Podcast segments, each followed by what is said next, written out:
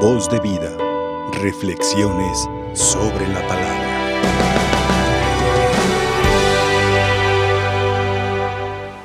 Hemos escuchado el hermoso evangelio de la anunciación o de la encarnación de Jesús y por lo tanto celebramos el día de la vida, el día de la vida. Este momento de la anunciación es un momento decisivo en la historia del hombre, momento decisivo. ¿Qué significa la palabra anunciación? Pues significa anunciar, dar noticias.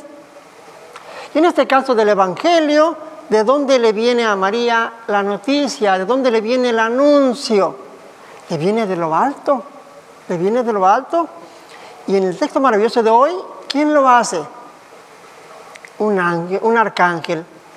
Un, un arcángel enviado por Dios llamado Gabriel. ¿Qué significa el nombre de Gabriel? El nombre de Gabriel significa el que tiene la fuerza de Dios. El nombre de Gabriel significa, digámoslo así, mensajero de Dios, cartero de Dios. Significa Dios es mi fortaleza.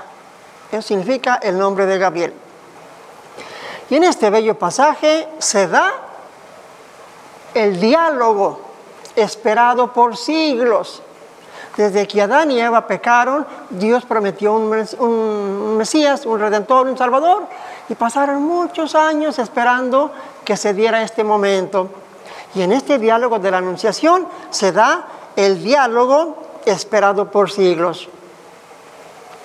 Y en ese diálogo se anuncia que el nacimiento, la encarnación del Mesías, y se anuncia que María, le anuncian a ella, sería la madre de Dios. Madre de Dios, Dios como hombre, Dios como criatura hecho hombre. ¿Qué idioma hablaban? Humanamente hablando, el arameo. ¿Qué idioma hablaron? La Virgen y el ángel, el arameo. Es el idioma que hablaba la Virgen. Pero también podemos decir que hablaron el lenguaje del amor, que hablaron el lenguaje de la fe. ¿Cuándo se celebra este mensaje de la Anunciación? El 25 de marzo, nueve meses antes de la Natividad. Por celebra el 25 de marzo. Ante este diálogo, ¿cómo reacciona María? ¿Yo, la madre del Señor? ¿Yo? Reacciona con una actitud de fe, reacciona con una actitud de escucha, reacciona atenta y a la vez se pregunta, ¿cómo podrá hacer esto? ¿Cómo voy a ser yo mamá? Y el ángel le responde bien clarito, el Espíritu Santo descenderá sobre ti el poder del Altísimo te cubrirá con su sombra. Y el santo que nacerá de ti será llamado Hijo de Dios. Tratando de escudriñar este difícil texto de predicar, vemos la Santísima Trinidad, el Espíritu Santo, el Padre te cubrirá con su sombra y el Hijo en ti la Santísima Trinidad en este texto, que muchos papas han dicho es un texto muy difícil de predicar. ¿Por qué? Porque es un misterio, ¿verdad? La respuesta de María, ¿cuál fue? ¿Vas a ser la mamá?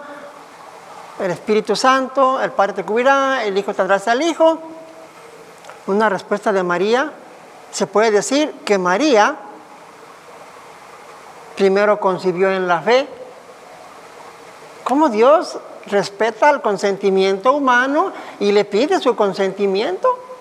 Entonces María primero concibió en la fe y luego concibió en la carne. ¿Y qué respondió? Sí. ¿Qué respondió? Sí. Yo soy la esclava del Señor, que se cumpla en mí lo que me has dicho. Un sí que podemos ver desde varios ángulos. Un sí apertura al plan de Dios en su persona. Un sí con confianza en Dios. Un sí amoroso. Un sí con fe. Un sí libre. Dios no la presionó. Un sí libre. Un sí a sostener firme ante las pruebas. Un sí recargado en la oración. Un sí que transformó toda su existencia.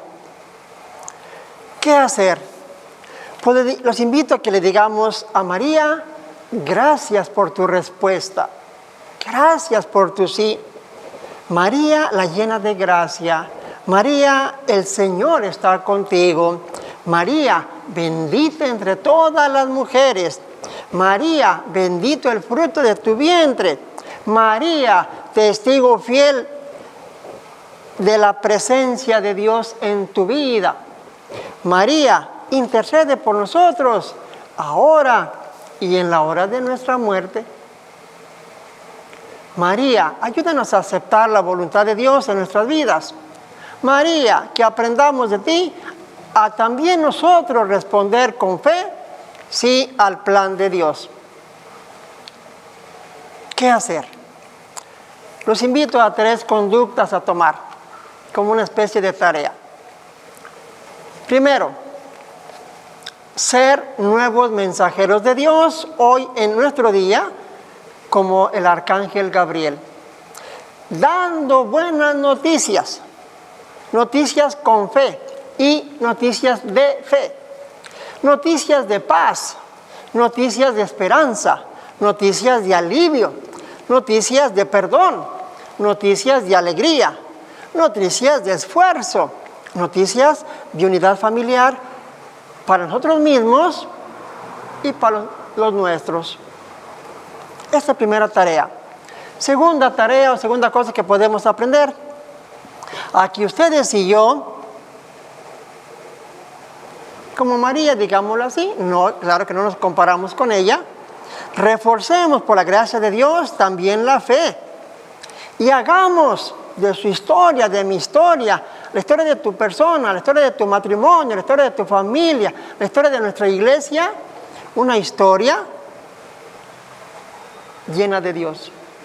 Y ante esta crisis de conciencias humanas anestesiadas, ante esta crisis de alejamiento de valores religiosos, ante esta crisis de marcado individualismo, ante esta crisis de filosofías materialistas que divinizan al hombre y lo ponen, ponen lo mundano sobre, sobre, sobre, lo, sobre lo sobrenatural, etc., que hagamos ustedes y yo una historia nueva, una historia de fe, una historia de amor, una historia de salvación, una historia de paz, una historia junto a Cristo y no lejos de Cristo, una historia junto a María y no lejos de María, una historia junto a José y no lejos de José, una historia de obediencia a la voluntad de Dios, una historia de alegría, tantas cosas bonitas que tenemos en la vida.